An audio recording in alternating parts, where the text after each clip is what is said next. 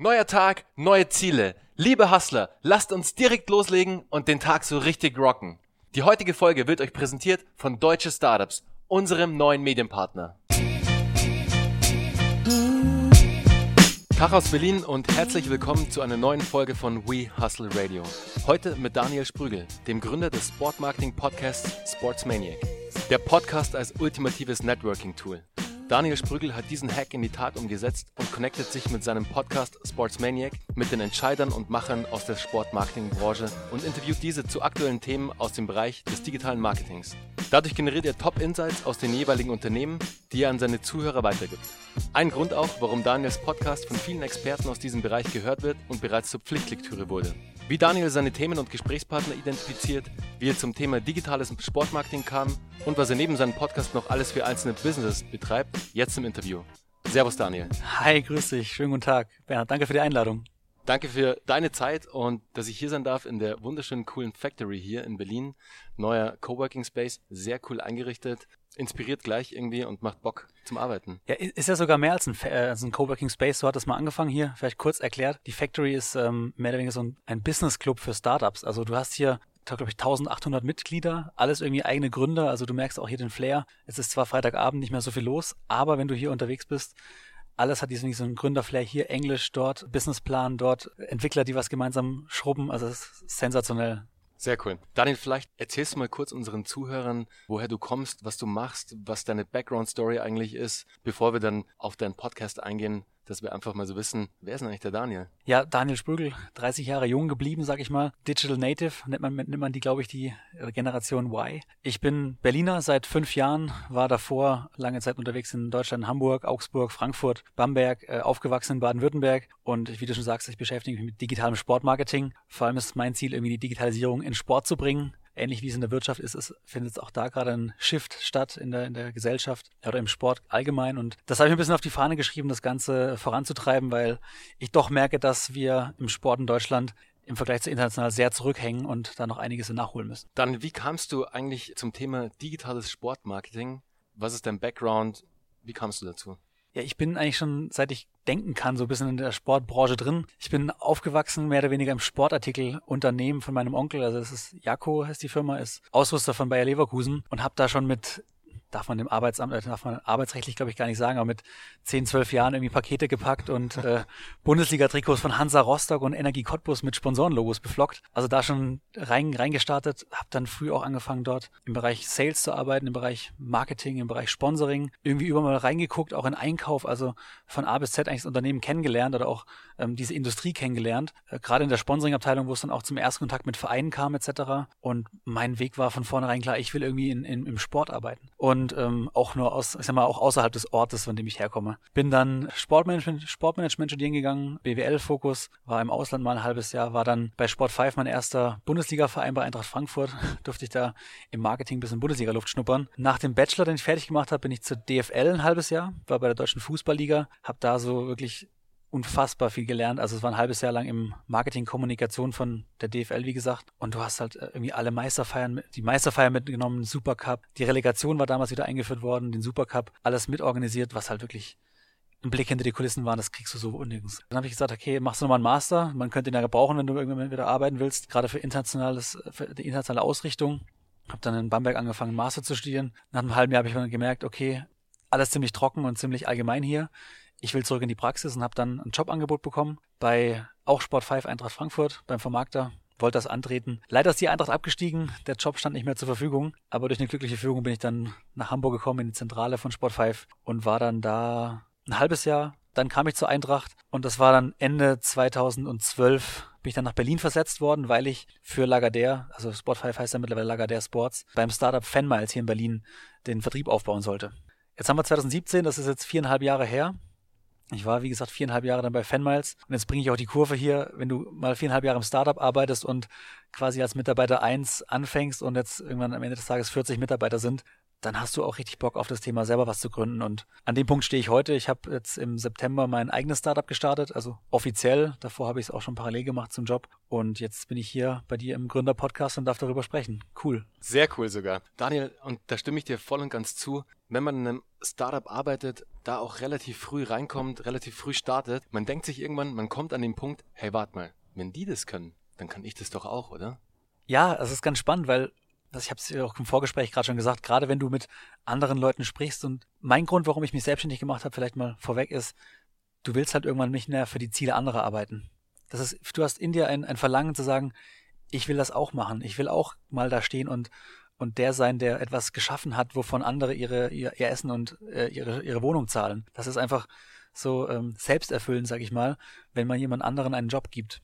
Und das war so eine Initialzündung, wo ich sagte, jetzt will ich auch was eigenes starten. Auch wenn ich super viel gelernt habe und auch großes Shoutout an die beiden Gründer von Fanmeister, die mich da auf dem Weg echt begleitet haben und sensationelle Ausbildung genossen habe, muss man sagen. Ist auch super wichtig, so Mentoren in seinem Leben zu haben, wo man einfach Dinge lernt, einfach auch lernt, wie der Hase läuft. Ist ja super wichtig. Ich meine, niemand ist als Startupper geboren, niemand ist als Entrepreneur geboren. Man kann zwar ins Sportbusiness reingeboren werden, wie mhm. du zum Beispiel. Du lebst es ja total. Ich meine, du bist ja damit groß geworden, bei deinem Onkel in der Company schon relativ früh angefangen. Da war es eigentlich klar, wo es dann für dich am Ende hingeht.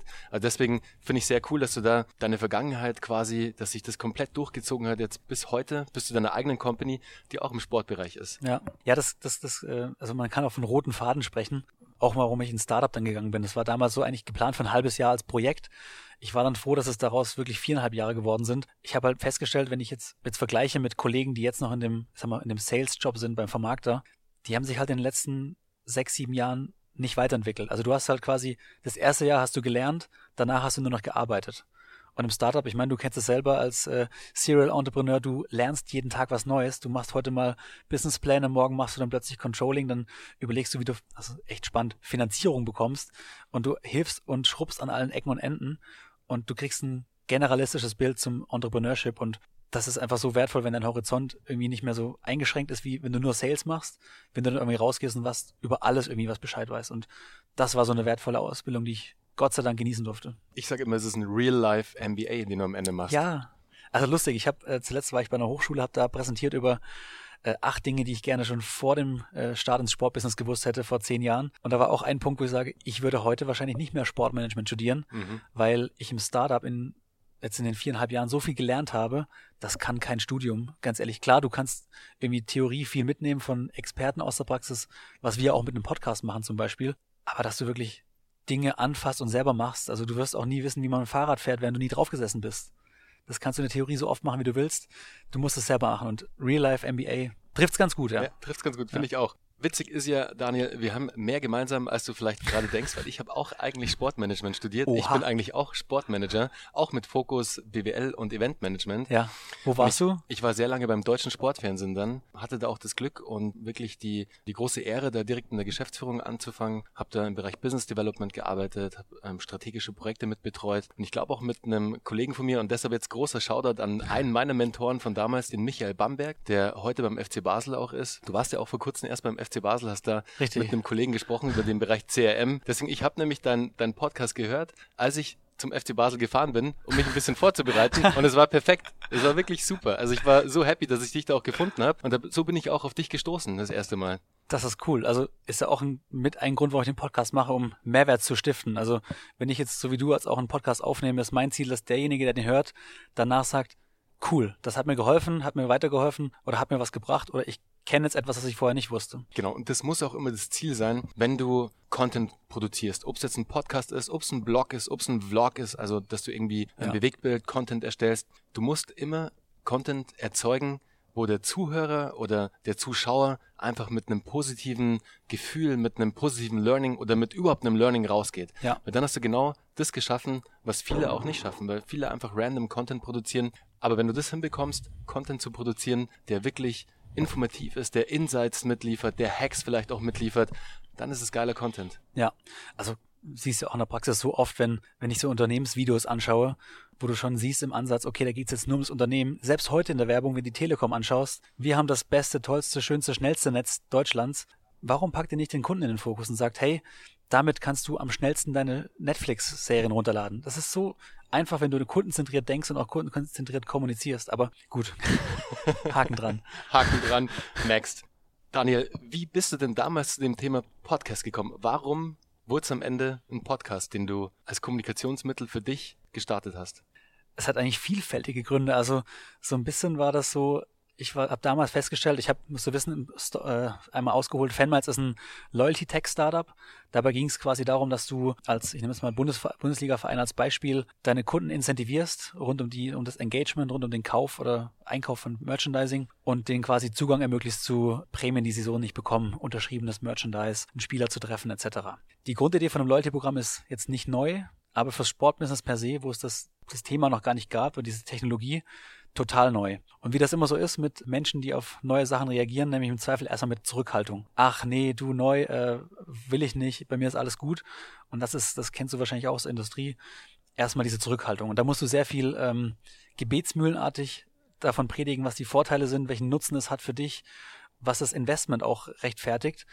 Und ich habe da oftmals gemerkt, hey, dieses proaktive Sales, was ich da gemacht habe, dieses proaktive Business Development, funktioniert nicht immer. Und ich habe dann damals angefangen mit einer Art für mich Content Marketing, weil es meinen Vertrieb vereinfacht hat, indem ich mir einfach eine Liste erstellt habe, dies, auf diese zehn Dinge musst du achten, wenn du ein Loyalty-Programm starten willst.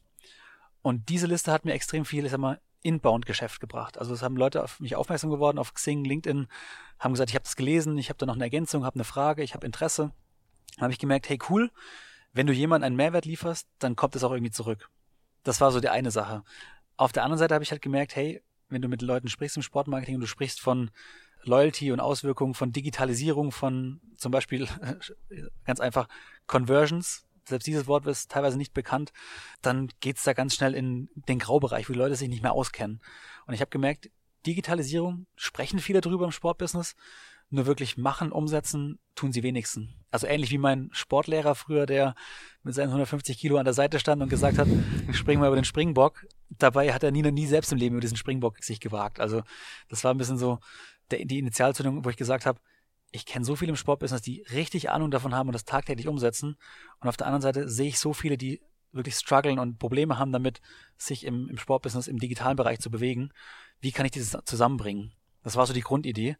Und zu der Zeit habe ich mich sehr mit Persönlichkeitsentwicklung ähm, beschäftigt, sehr viele Podcasts auch gehört, ja klar, äh, weil es für mich ein super Medium war, dass ich passiv konsumieren kann, muss ich dir nicht erzählen, was der Mehrwert von einem Podcast ist. Und dann habe ich mich so gefragt, okay, ich will die zusammenbringen, ich will das Sportbusiness ein bisschen weiterbilden, ich will die Digitalisierung bekannter machen, die Vorteile, den Need auch, den, den, die Sensibilisierung in den Markt bringen und habe dann überlegt, okay, wie könntest du das machen? Und so kam ich dann über Umwege an das Medium Podcast.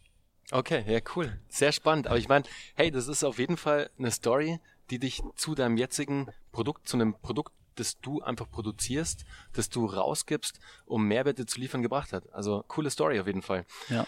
Also, Daniel, jetzt hast du uns ja die Frage beantwortet, wie du, wie du auf deinen eigenen Podcast gekommen bist, wie du deinen Podcast gestartet hast. Mich würde jetzt noch interessieren, oder unsere Zuhörer würde interessieren, welche Tipps du ihnen geben könntest für ihren eigenen Podcast, welche Tools sie nutzen, nutzen können, welche Hardware sie sich vielleicht anschaffen sollten, um einfach so out of the box mit ihrem eigenen Podcast starten zu können. Das ist ganz lustig, weil ich ähm, diese Anfragen mittlerweile oft bekomme aus dem Sportbusiness. Also das Sportbusiness hat mittlerweile schon erkannt, dass das Podcast-Medium an sich spannend sein könnte, man sich damit beschäftigen muss, weil die Welt und mehr und mehr durch, keine Ahnung, durch den Verkauf von Headphones, durch Alexa, die Smart Lautsprecher durch Connected Devices, durch Apple CarPlay mehr und mehr audiophil wird, sag ich mal. Vielleicht gehe ich mal einen Schritt zurück, warum ich mich für einen Podcast entschieden habe. Ich hätte damals auch ein, ein Video machen können oder einen YouTube-Kanal machen können oder einen, einen Blog, einen schriftlichen oder wie auch immer. Ich habe den Podcast gewählt, weil ich glaube, der erste Schritt ist erstmal, okay, was will ich eigentlich erreichen? Das ist, also du setzt dir erstmal meine Ziele, was ist denn mein Warum, was ist denn mein großes Ziel? Mein großes Ziel ist halt eben, die Leute im Sportbusiness digital fit zu machen das über verschiedene Weiterbildungsmöglichkeiten zum Beispiel. dann habe ich gesagt, okay, was sind eigentlich meine Stärken und Schwächen? Also ich bin sehr kommunikativ, ich rede gerne, manchmal ein bisschen zu schnell, das kann man aber abtrainieren, äh, geht ganz gut mit einem Coach, wenn man zum Beispiel einen hat. Und was, auch mal zu sagen, was will ich eigentlich nicht?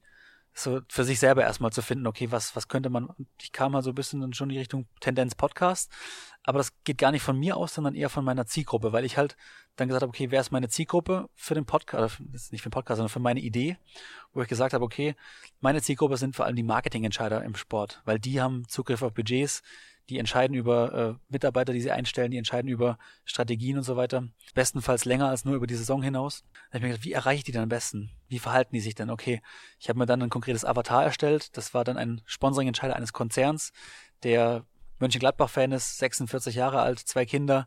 Also wirklich sehr konkret reinzugehen, wer ist denn das? Wie tickt denn der?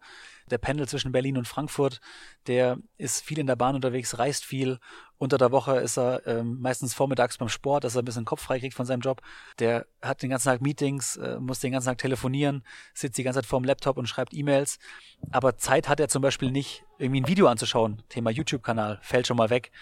Und da kam ich dann ziemlich schnell, weil ich auch selber viel gehört habe, auf das Medium Podcast, weil du kannst einfach, wenn du genau dieser Avatar zu deiner Familie pendelst, wenn du morgens auf die Arbeit fährst, etwas auf die Ohren einfach und schnell konsumieren. Und so kam ich auf das Medium Podcast. Also und dann bist du ja schon schnell da und dann kommt die Frage, die du jetzt danach gestellt hast, okay, welche Tipps hätte ich denn zu Hardware, Software etc. Wenn du wirklich dann entscheidest, okay, ich habe die richtige Zielgruppe, die ist dafür geeignet, ich setze ihn um, dann kann ich nur sagen, probier dich erstmal aus. Also wirklich, was ich gemacht habe am Anfang ist, ich habe einfach mal einen ersten Podcast aufgezeichnet, eine Solo-Episode. Wie hast du ihn aufgezeichnet? Auf Handy eingesprochen. Okay. Also du hast ein Handy, du hast, jeder, ich weiß nicht, kennst du die Smartphones mit den Lautsprechern dran, du kannst einfach was reinsprechen. Das ist relativ einfach. Jedes Smartphone hat irgendwie eine Aufnahmesoftware, also ich weiß nicht, heißt die Recorder heißt die, glaube ich, am iPhone. Es muss gar nicht so hochwertig sein, einfach nur darum, wie du im Wissen vermittelst. Darum geht's da. Auf welche Art und Weise du den Content vermittelst. Und ich habe das einfach mal so zehn Leuten geschickt aus meinem Bekanntenkreis. Gar nicht mal nur Freunde, sondern auch Geschäftspartner, wo ich sage, hey, ich habe das und das vor, das will ich machen. Hör mal rein und gib mir Feedback. Also wirklich auch bewusst nicht nur Freunde und Familie gefragt, weil die sagen meistens, hey, das ist cool, mach das, toll. Nein, ich brauche ehrliches Feedback. Ich brauche wirklich vielleicht mal eher einen Schlag in die Fresse, wenn was scheiße ist, als ich, dass ich da zu viel Wattebäuschen zugeschmissen bekomme. Und da kam relativ von allen so das Feedback, wow, das gibt's so noch nicht. Ich es hören. Auch von Leuten, die mir kritisch gegenüberstehen, haben gesagt, ja, ganz okay. Also ich finde es auch cool. Ich würde es auch weiter, weiterleiten und anhören. Und dann habe ich einfach mal mich informiert, schlau gemacht, einen Podcast-Kurs gemacht, mich auch beraten lassen. Also man findet die Möglichkeiten. Aber theoretisch, um einen Podcast zu starten, du brauchst einen Laptop, der vor uns steht. Du brauchst ein Mikrofon, das muss gar nicht das teuerste sein. Du brauchst eine Aufnahmesoftware und vielleicht das Know-how dahinter, was dann in den nächsten Schritten passiert. Ist aber gar nicht so kompliziert wirst du wahrscheinlich unterstreichen mhm. können. Absolut. Wie du es schon richtig sagst, es ist einfach wichtig für dich, lieber Zuhörer, wenn du es hörst jetzt, hab ein Konzept für dich, entwickle ein Konzept, guck dir an, was es draußen auf dem Markt gibt. Vielleicht findest du eine Idee, die es so noch nicht gibt, so wie sie Daniel gefunden hat. Und dann probier dich einfach mal aus nimm dein Handy, sprich einfach mal rein, guck, wie du dich auch fühlst, wenn du, wenn du deine Stimme dann auch hörst, wenn du sie aufzeichnest, wie du vom Redeflow bist, ob das einfach für dich das Richtige ist. Investier nicht gleich mega in irgendwelche Hardware und Software etc., sondern fang sehr basic an, teste auch in deinem Freundeskreis, genau wie es Daniel gemacht hat, hol dir relativ schnell Feedback, bevor du schon Stunden investiert hast, adaptier vielleicht dann sofort auch das Feedback, nutze dieses Feedback und schleif deinen kleinen Diamanten, Rohdiamanten-Podcast dann so, dass du mit ihm live gehen kannst und dass du auch stolz drauf sein kannst. Weil am ja. Ende des Tages ist der Content, den du da produzierst, du kannst extrem stolz drauf sein, was du da machst, weil es einfach, wenn es im Idealfall Content ist, der dem Zuhörer Wissen vermittelt, der ihm einfach einen positiven Impact mit auf den Weg gibt. Also das ist auch mein Fokus in meinem Podcast, die ich produziere, ist jeder Podcast muss den absoluten Mehrwert für den Zuhörer haben, weil wenn der nicht da ist, dann kann ich mir auch die Dinge aufnehmen und selber anhören. Das ist aber nicht das Ziel. Und ich habe jetzt lustigerweise heute am heutigen Tag hat Apple die Statistiken released in der Beta-Version. Ach komm, wirklich? Du endlich anschauen kannst. Also es geht noch besser, sagen wir mal so, aber du kannst, ich habe zumindest jetzt den Einblick darauf, dass, glaube ich, meine Podcast-Episoden im Schnitt zu ungefähr 92, 93 Prozent gehört werden bis zum Ende. Was ja heißt, okay, der Content funktioniert und ich vermute mal, dass die restlichen Prozent einfach mein standardisiertes Outro ist, wo ich auch meinen Podcast zuhören wegschalte, weil das ist ja immer das Gleiche. Daniel, mega cool, dass du jetzt hier mir das eröffnest, dass es jetzt die Insights gibt, weil das wusste ich bis heute noch nicht. Also ich war ähm, nicht up to date. Das erste, was ich mache, wenn ich heute natürlich nach Hause komme, ich schaue da rein und guck mal, was bei mir so abgeht. Cool. Mach das. Ja, was ich noch loswerden wollte, ist, ich glaube, das hab keine Angst, einfach mal so ein Mikro zu sprechen. Ich habe heute noch äh, echt, ich kann heute meine Stimme nicht hören, wenn ich sie dann im Nachgang schneide. Das wird dir genauso gehen. Ist komisch, sie selber zu hören. Und mein Tipp an alle, die jetzt irgendwie einen Podcast starten wollen oder auch schon gestartet sind, ich glaube, wenn du, wenn dir deine erste Episode nicht peinlich ist im Nachhinein, dann hast du zu spät angefangen. Und du solltest nicht jetzt irgendwie so lange brauchen mit Konzept und Vorbereitung und Test und fang einfach an. Sprich was rein, mach dir vorher Gedanken darüber, was du reinsprichst, schick das jemanden, lass es testen und mach's neu. Thema Lean Startup Prinzip äh, mhm. ist genau das beim Podcast auch. Ist genau mein Credo, Daniel. Lieber machen, bevor lange drüber zu reden, lange, lange zu überlegen, einfach mal loslegen und der Rest kommt dann on the go. Ja, absolut. Absolut. Hey, wenn ich an meinen ersten Podcast zurückdenke, das war allein von der Technik, ich kannte mich in null aus. Das Mic stand irgendwo auf dem Tisch. Die, die Klangqualität war absolut mies. Es hat Gehalt ohne Ende. Ich war zu leise, mein Gesprächspartner war zu laut. Aber hey, whatever. So ist es halt. Das ja. ist der erste. Und ich glaube, wenn du bei, auch bei den großen Podcastern ganz runter gehst zu der ersten Episode, und ich habe es gemacht bei Lewis Hose, The School of Greatness, die erste Episode, ich dachte mir auch so, okay, warte mal, die hört sich genauso scheiße an wie meine. Eben, genau. Also ich glaube, Lionel Messi und Cristiano Ronaldo haben auch mal klein angefangen. Ganz genau. Daniel, du als Marketing-Experte, als Marketing-Experte auch im digitalen im Sportbereich, welche Aktivitäten betreibst du denn jetzt für dein Thema Podcast, um neue Hörer zu generieren, um auch vielleicht einfach deinen Podcast an die breitere Masse rauszubringen? Was machst du da? Also erstmal nur auf den Podcast bezogen. Für mich ist ein Podcast, für mich ist mein Podcast ein Marketing-Tool. Also mit dem Podcast, den ich jetzt, ich, andersrum, ich habe vor einem Jahr gestartet, vor anderthalb Jahren mittlerweile, den Podcast zu produzieren, weil ich Bock hatte, diesen Content einfach zu teilen mit dem Markt. Mittlerweile ist es halt auch so, dass ich sage, hey, ähm, jetzt wo ich selbstständig bin oder das, darum auch ein Unternehmen aufbaue, das muss mir auch helfen, mein Unternehmen zu unterstützen. Das heißt, jetzt ist es gerade so, dass ich den Podcast als, als Marketingkanal sehe. Deswegen, je mehr ich natürlich auf den Podcast kriege, desto mehr werden, werden auf mich interessant oder werden auf mich aufmerksam. Deswegen versuche ich natürlich da auch die Zahl hochzuschrauben mit, ich kann mal sagen, was, was gut funktioniert. Natürlich, das erste ist guter Content. Weil guter Content, den jemanden gut findet, der teilt den auch. Ich hatte mal ein lustiges Beispiel, da hat mich der, mich ein, ich sage jetzt gar nicht welcher Verein es war, aber ein Marketingentscheider von einem Verein angerufen, hat gesagt, hey, Daniel, vielen Dank. Ich so, für was denn? Ja, du, ich habe äh, gerade eine E-Mail bekommen von meinem Chef, also vom Geschäftsführer vom Verein. Wir müssen das Thema Digitalisierung jetzt in Angriff, Angriff nehmen, in Fokus nehmen und dringend das nächste, die nächste Schulung machen und so weiter. Dann hat er gesagt, das war folgendermaßen, der Geschäftsführer, der Assistent vom Geschäftsführer hat den Podcast gehört von mir. Das war ein Podcast, worum es darum ging, wie Real Madrid zum Beispiel die Digitalisierung macht in ihrem Verein mit Microsoft zusammen. Und hat das dem Chef geschickt, der hat ihn gehört und hat allen Abteilungsleitern eben geschrieben, hey, wir müssen dringend, dringend zusammensetzen, was umsetzen. Und das Gute war, dass der Marketingleiter, von dem ich sprach, drei Wochen vorher genau das vorgeschlagen hat im Verein und es wurde abgelehnt.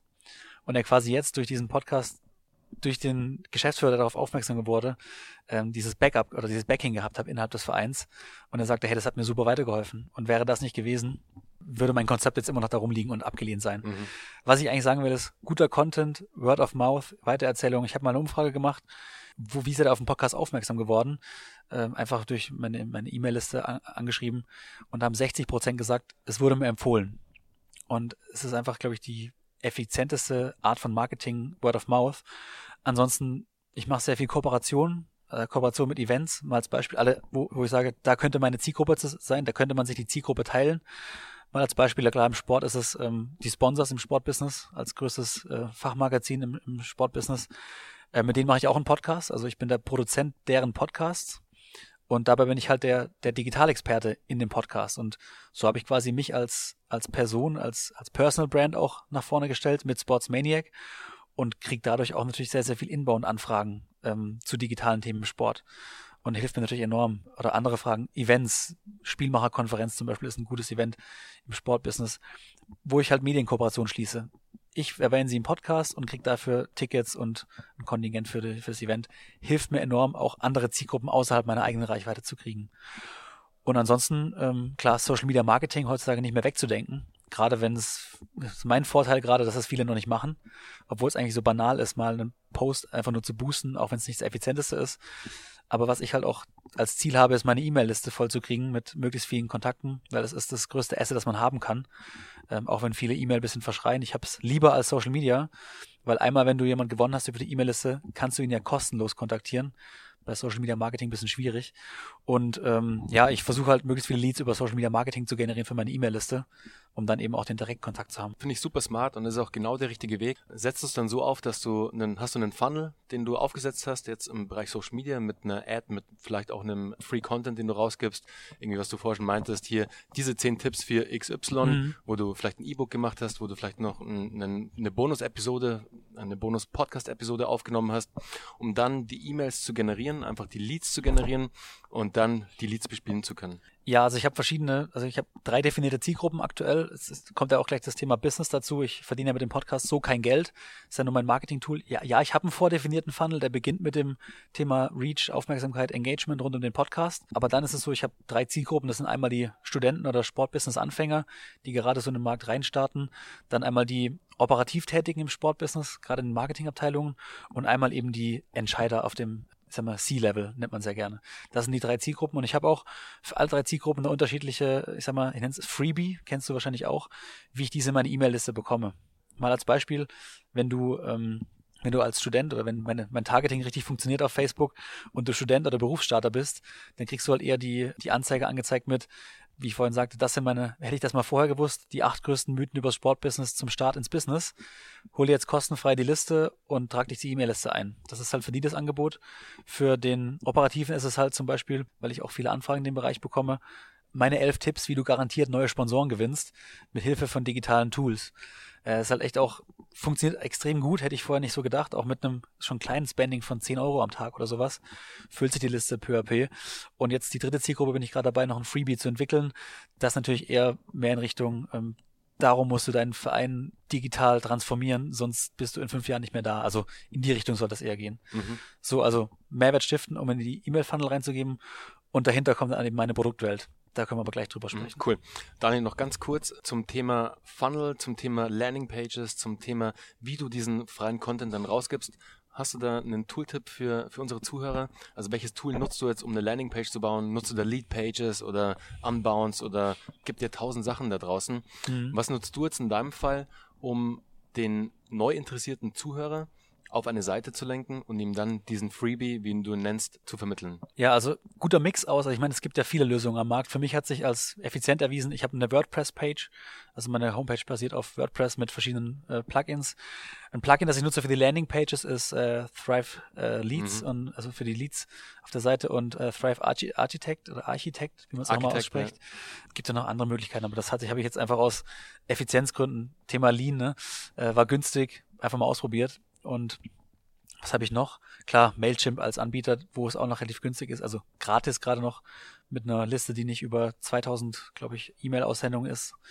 Das ist mein Setup. Also mhm. das hilft mir gerade die Leads zu sammeln. Ja, cool. Absolut zu empfehlen. Thrive Themes habe ich mir auch angeguckt, habe ich auch gekauft für meine Website, die ich jetzt auch gerade neu aufsetze. Also da ist der Daniel richtig gut aufgestellt, weil es echt yes. ein richtig cooles Tool ist. Es ist ein super Tool. Vor allem, wie du sagst, die Preis-Leistung ist mega. Ja. Wenn du dich mal umguckst, ähm, vor allem dieses Setup, das Thrive liefert, also, dass du Leads, Leads generieren kannst, also wirklich eine geile professionelle Lead-Generierung aufsetzen kannst. Da müsstest du normalerweise immer einen Entwickler dir besorgen, der ja. dir irgendwas umsetzt und so kannst du es einfach selber machen.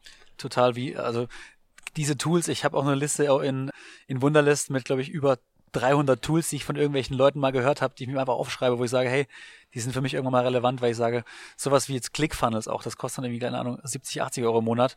Vielleicht löst es irgendwann mal mein, äh, mein Tool ab. Also Tools sind enorm wichtig und diese kleinen Helferlein sind Gold wert. Gibt's ja. überall und die meisten nutzen sie nicht, was ich fatal finde. Absolut, bin ich, bin ich voll bei dir. Also, liebe Zuhörer, wenn ihr vorhabt, eine Website zu erstellen, eine eigene, eine neue, dann schaut euch mal Thrive Themes an. Also wirklich geiles Package für einen relativ schmalen Preis, für einen schmalen Geldbeutel, um einfach mal zu starten. Ja. Und nicht gleich Tausende von Euros investieren zu müssen. Deswegen sehr cool, cooler Tipp an dieser Stelle. Daniel, du hast es ja vorher schon erwähnt. Der Podcast ist dein Marketing-Vehikel für dein eigentliches Consulting-Business. Mhm. Jetzt hast du ja schon so ein bisschen, bist auch ein bisschen schon vorgegangen, hast erzählt, wie du es machst, etc. Aber um es jetzt nochmal einfach kurz so in a nutshell auf den Punkt vielleicht zu bringen, wenn du diesen, wenn du deinen Podcast ausspielst, wie geht's dann weiter? Also kommen dann wirklich die Leads sozusagen auf dich zu und sagen, hey, Daniel, ich habe deinen Podcast gehört und da hast du das und das Thema, von dem hast du da gesprochen, das bräuchten wir jetzt auch in unserem Verein. Kannst du nicht mal zu uns kommen und einen Workshop halten? Mhm. Ich glaube, ich sag mal, wie war die Initialzündung, wie ich mich eigentlich selbstständig gemacht habe? Ich habe halt wirklich, also wirst du selber auch so haben, mittlerweile so viele Anfragen bekommen von Leuten, die den Podcast hören, die sich bedanken dafür für den kostenlosen Content, die dann fragen, hey, wie hast du das gemacht? Wie, wie geht denn das? Findest du darauf eine Lösung? Ich habe diese Umfrage gemacht, von der ich erzählt habe, wo ich einfach von über 100 Leuten aus dem Sportbusiness ein Feedback bekommen habe, welche Probleme sie gerade haben. Und du kannst ja auf jedes Problem, das du identifizierst, ein, eine Lösung finden. Das ist automatisch ein Produkt. Mal als Beispiel, was ich gerade entwickle, sind digitale Kurse, so ein digitale Online-Kurse, wo es darum geht, wie, wie netzwerke ich denn? Wie baue ich mir ein Netzwerk auf im Sportbusiness? Das ist nochmal ein bisschen differenziert vom normalen Netzwerken im, in der Wirtschaft, weil das Sportbusiness schon ein bisschen eigen ist. Es ist eher so eine kleine Familie. Da hat schon ein bisschen, ähm, gibt es ein paar Kriterien, die man beachten sollte. Und also eigentlich ist mein Ziel, ich kann jetzt mal von der Vision sprechen, wo ich jetzt gerade stehe. Mein Ziel ist quasi, dass du mit äh, Sportsmanic ist deine Go-To-Plattform, wenn du digital fit werden willst im Sportbusiness. Ob du jetzt Schulung brauchst, ob du Mitarbeiter schulen willst, ob du Beratung brauchst, ob du Workshops brauchst, ob du also eine Lösung auf ein spezifisches Problem brauchst oder selbst so einen ganzen Digitalisierungsprozess deines, deiner Sportorganisation durchmachen willst, dass du darauf bei Sportsmaniacs eine Lösung findest. Ob das jetzt ein Online-Kurs ist, den du kaufen kannst, ob das jetzt eine, ein Zugang zu einem Netzwerk ist, was da hinter der Community auch stecken könnte, das sei mal dahingestellt und ich bin gerade dabei, diese Produktwelt aufzubauen. Aber das Ziel ist, dass ich in zwei Jahren dastehe, dass quasi jede Anfrage, die ich bekomme, jedes, jedes Problem, das aus der Praxis identifiziert wird, automatisch ich weiterleiten kann an ein, an ein Produkt, das ich habe. Geht los von kleinen E-Books, von Freebies vielleicht, bis hin zu dem, dem der Digitalberatung auf C-Level. Und gerade ist halt so, an, an dem Punkt stehe ich gerade, dass ich halt sehr viel Beratung mache, weil das halt mein täglich Brot ist, damit verdiene ich Geld, um parallel mir die Luft frei zu schaufeln, um diese digitalen Produkte zu, zu bauen. Also mal als Beispiel, was für Beratung mache ich gerade? Die ersten Anfragen kamen über Podcast-Projekte. Also Daniel, hey, wir wollen Podcast starten im Sportbusiness oder im Sport. Kannst du uns helfen? Ich so, ja, mache ich. Für die Deutsche Bahn habe ich zum Beispiel einen Podcast gemacht rund um deren Olympia-Engagement als Sponsor. Jetzt habe ich noch verschiedene Einzelmandate, wo ich sage, ich coache euch, wie man einen Podcast an den Start bringt.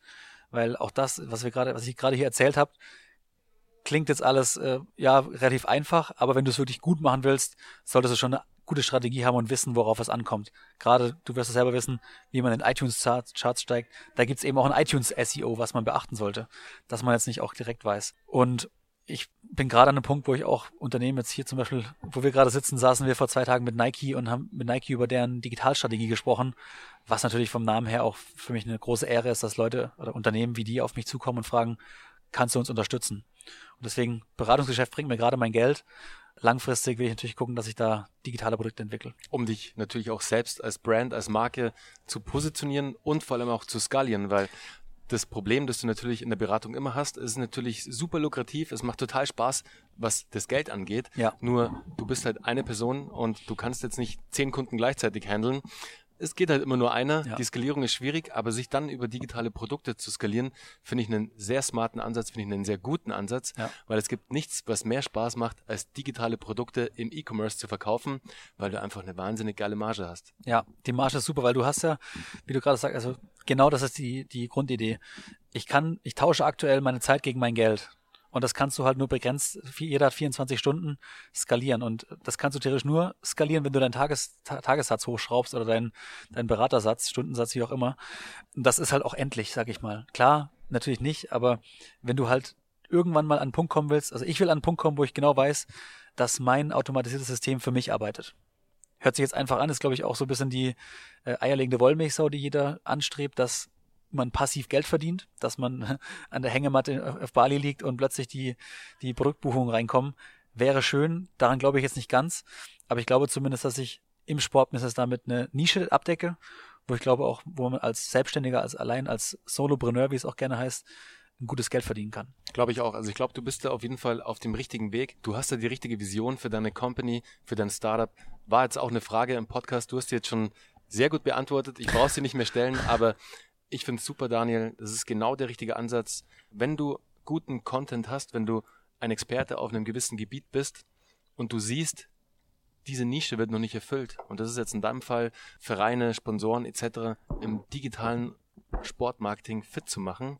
Und das Ganze dann mit einem digitalen Produkt zu lösen, ist genial. Das ist für beide Seiten genial, weil der User, der Käufer, kann sich ganz in Ruhe den Content, den du ihm lieferst, durchlesen. Ja. Du musst ihn nicht beraten jetzt, äh, musst nicht vorbeikommen, zehn Workshops machen, sondern er kann es selbst bei sich in der Company, zu Hause, wo auch immer machen. Er kann sich selbst schulen und das auch für einen günstigeren Preis, als ob du einen Workshop für Tausende von Euro ja. veranstaltest. Deswegen finde ich super und ich glaube auch, dass du da genau in das richtige Feld reinstichst, ich kann mir vorstellen, dass es gut funktioniert. Sag doch einfach, das wird raketenmäßig durchstarten. Das wird wie eine Rakete abgehen.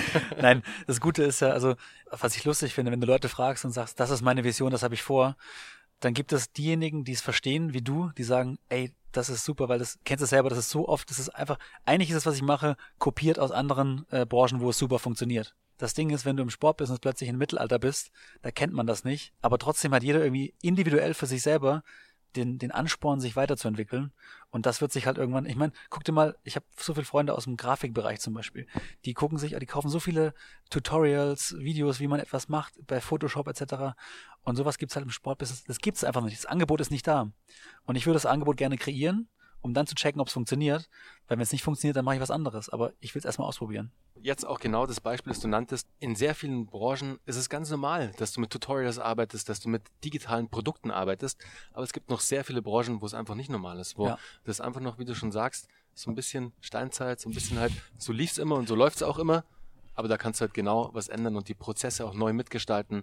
Deshalb glaube ich, dass da deine Vision für die Company von Gründer zu Gründer auf jeden Fall sehr viel Sinn macht ja, die Leute, die jetzt so gerade so denken, die sind halt in zehn Jahren auch nicht mehr im Sportbusiness. Weil ich sage immer, ich zitiere immer gerne Bernd Stromberg, der hat mal gesagt, wenn nicht mit der Zeit geht, geht mit der Zeit. Und daran glaube ich auch fest.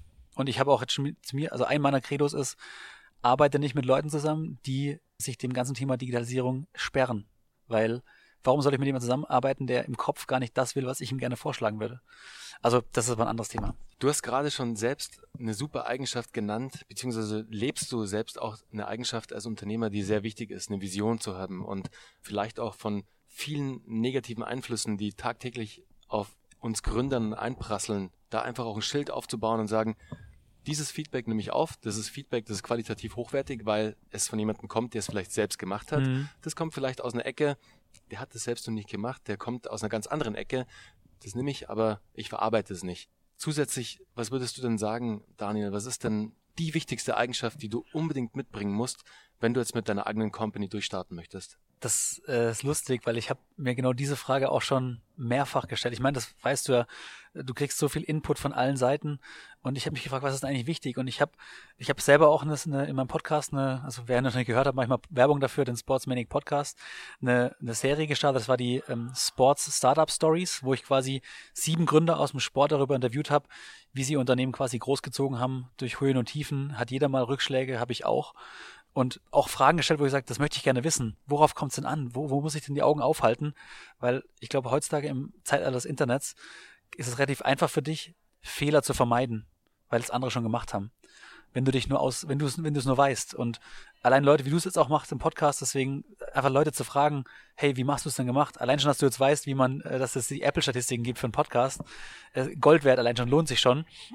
Und ich habe mir im Rahmen dessen mal wirklich eine Liste gemacht und gesagt, hey Daniel, was sind denn so deine Prinzipien? Wonach richtest du dein Unternehmen eigentlich aus? Und worauf kommt es denn an? Und auch auf, auf Basis dieser Antworten auch. Und ich habe mir acht Faktoren aufgeschrieben, nicht nur nicht nur ein, wo ich sage, das ist das Wichtigste, sondern so ein guter Mix. Und das beginnt eigentlich, dafür, dass du halt eine, eine Passion, eine Leidenschaft hast für das, was du tust, weil ich werde oft gefragt, hey Daniel, du arbeitest das ganze Wochenende und die ganze Nacht oder ich mache extrem viel, muss man sagen. Sage ich, ich mir kommt es aber nicht so vor, als würde ich arbeiten. Ich, ich lebe dafür, ich brenne dafür, komme nicht nach Hause und sag äh, scheiß Arbeit und so weiter.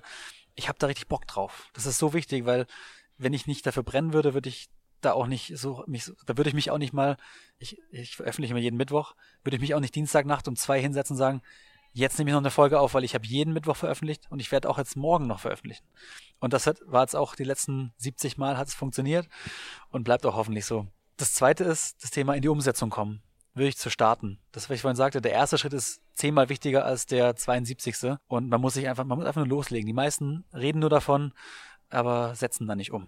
Wenn du mal losgelegt hast, ist es wichtig, diszipliniert zu sein. Dass du auch wirklich, ich meine, wenn dein Grund, warum du das Ganze machst, dein Why, wie Simon Sinek immer gesagt hat, groß genug ist, dann, dann brauchst du dir keine intrinsische Motivation.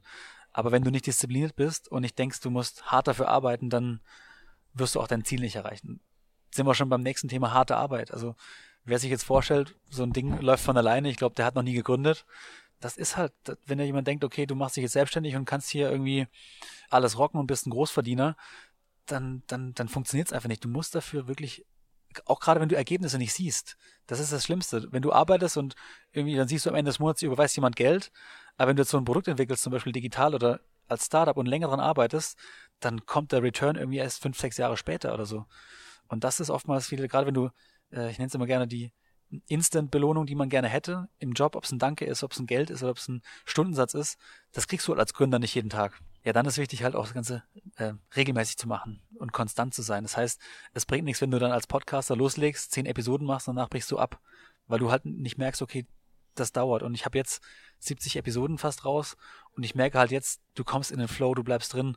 Jede Woche, Mittwoch kommt der Podcast, die Zuhörer wissen das und zahlen das auch zurück mit Loyalität und Treue. Man muss nur wirklich das intrinsisch auch leben. Ja klar, Ausdauer, Beharrlichkeit ist enorm wichtig, weil Anfang ist schön und gut, dran zu bleiben ist enorm wichtig. Und muss ich dir, glaube ich, nicht groß erzählen. Dann der sechste Faktor ist, wird keine Überraschung sein, aber Fokus. Es prasselt so viel auf dich ein den ganzen Tag. Du könntest so viel. Ich habe eine lange Liste in meiner Wunderlist, was du alles machen könntest. Die Frage ist, was hat den mit dem wenigsten Aufwand den größten Effekt auf das, was du tust? Und danach solltest du dich auch richten. Und die Liste wird länger, aber ich mache mir da keine Sorgen, weil ich mich regelmäßig hinsetze und priorisiere, worauf ich jetzt meinen Fokus lenke.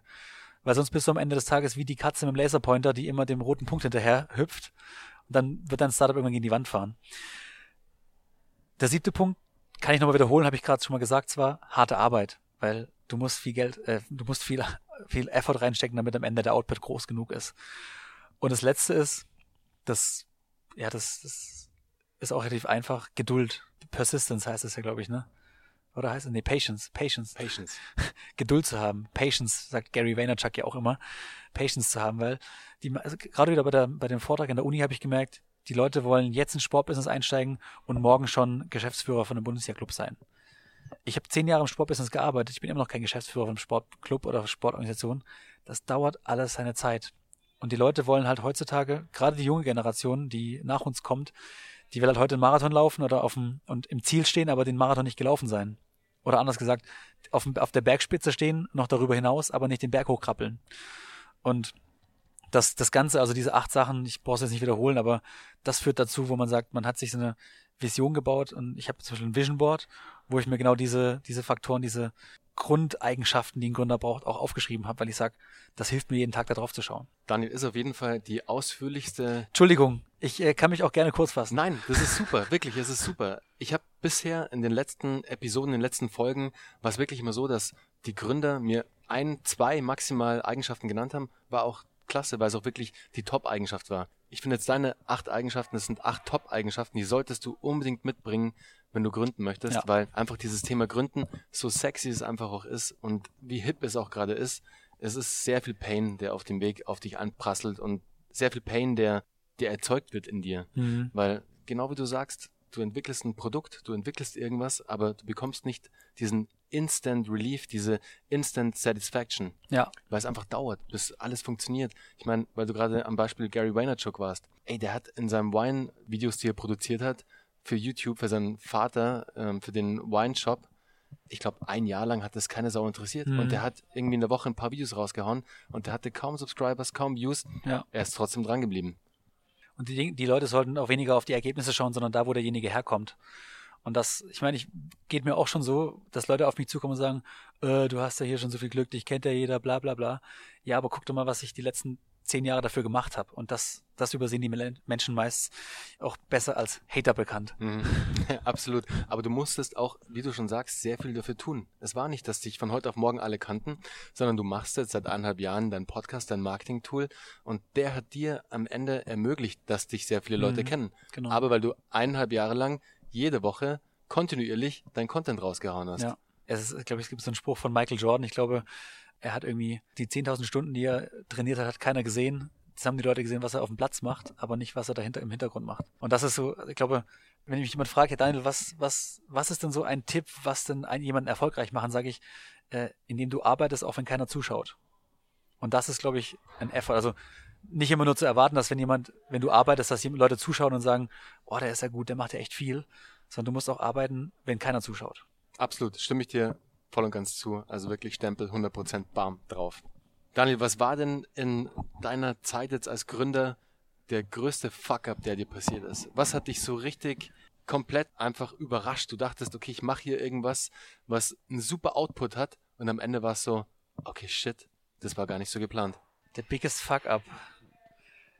Ich bin ganz ehrlich, so ein, so ein, so ein wirklich Fuck-up, wo ich sage, scheiße, hat mich jetzt irgendwie ins Knie, äh, nein, hat mich jetzt irgendwie nach hinten geworfen. Den gab's jetzt nicht. Ich würde nicht sagen, das hat mir jetzt das Ganze, das war so ein konstantes nach oben, bisschen leicht ab, leicht, leicht auf.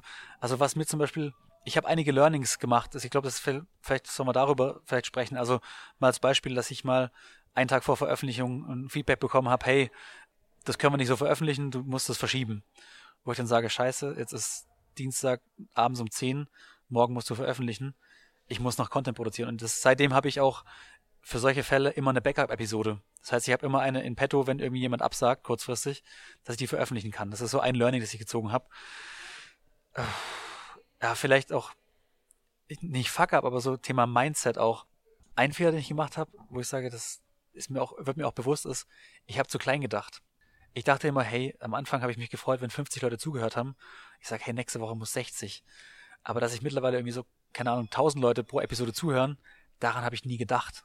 Also ich habe mir ein Ziel gesetzt, dass ich jetzt dieses Jahr im Juli, also ein Download, sage ich mal, dass ich im Juli schon überschritten habe und jetzt mittlerweile ist es die doppelte Anzahl an Downloads, die ich habe.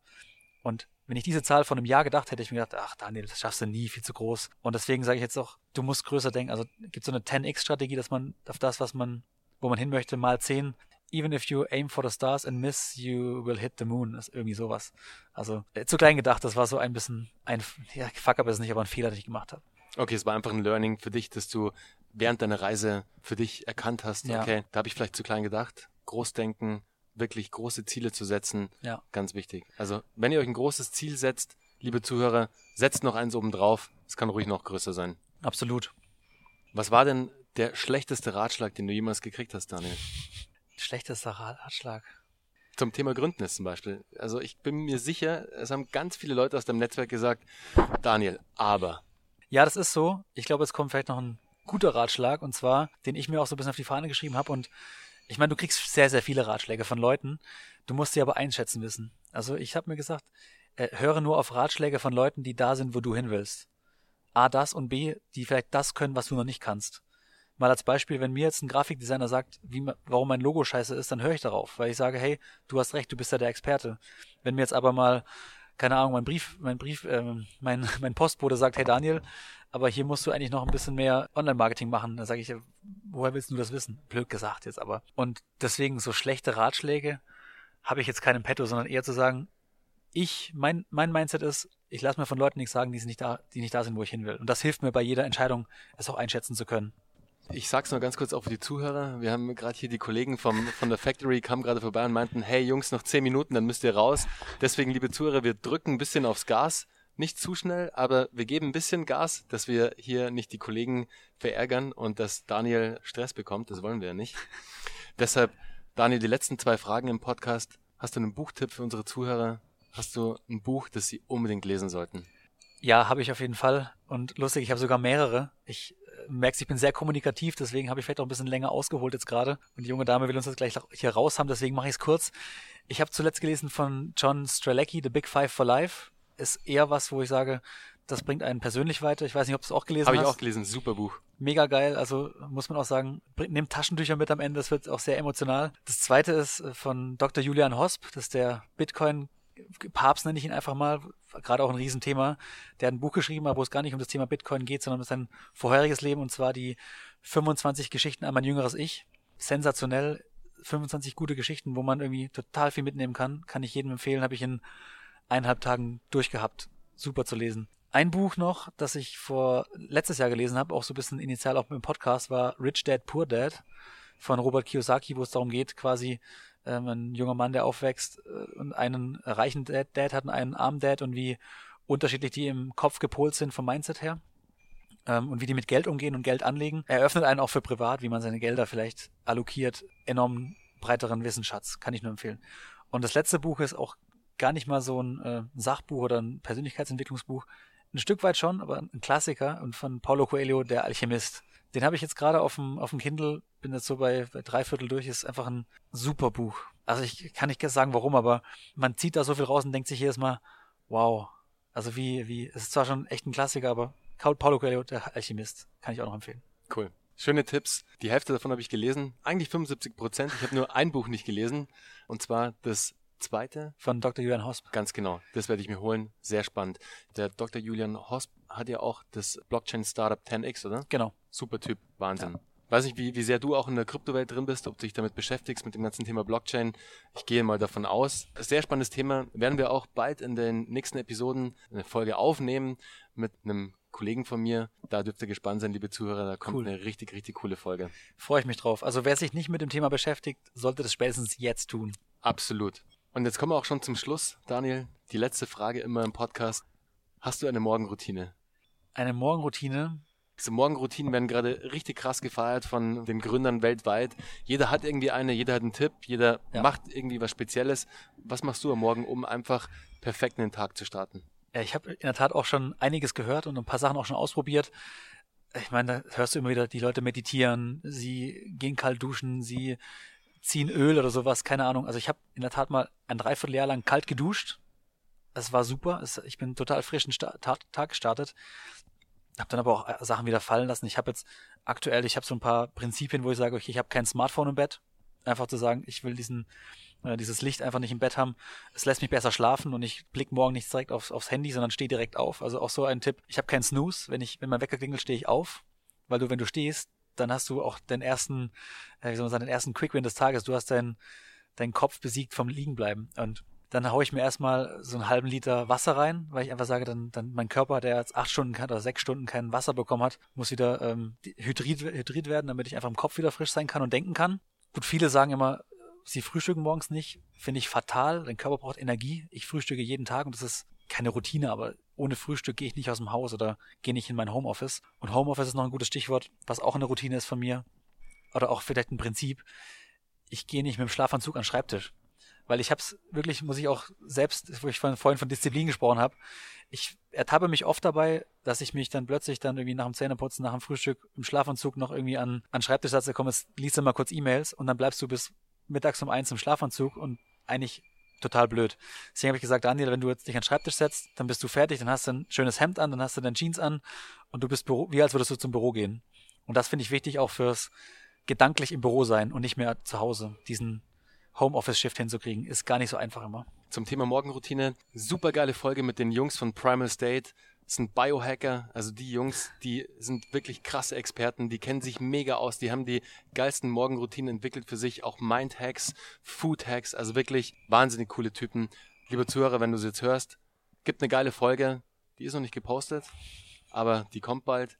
Und wenn sie schon gepostet ist, dann gehst du einfach mal zurück, ein, zwei, drei Folgen und da findest du dann die Folge mit dem Raphael von Primal State. Geile Folge, zieh sie dir rein zum Thema Morgenroutine. Daniel, herzlichen Dank für das Interview.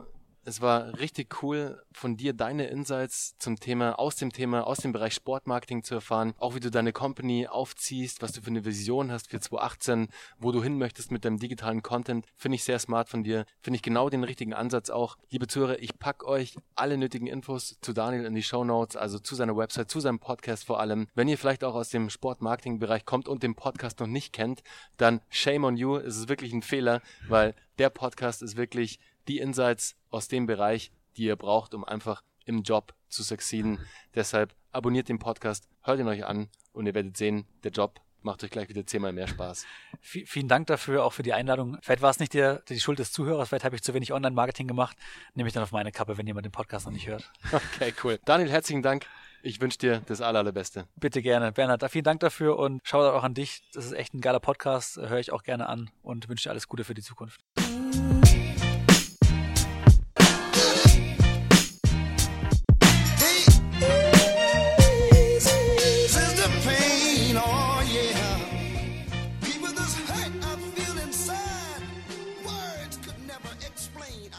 it would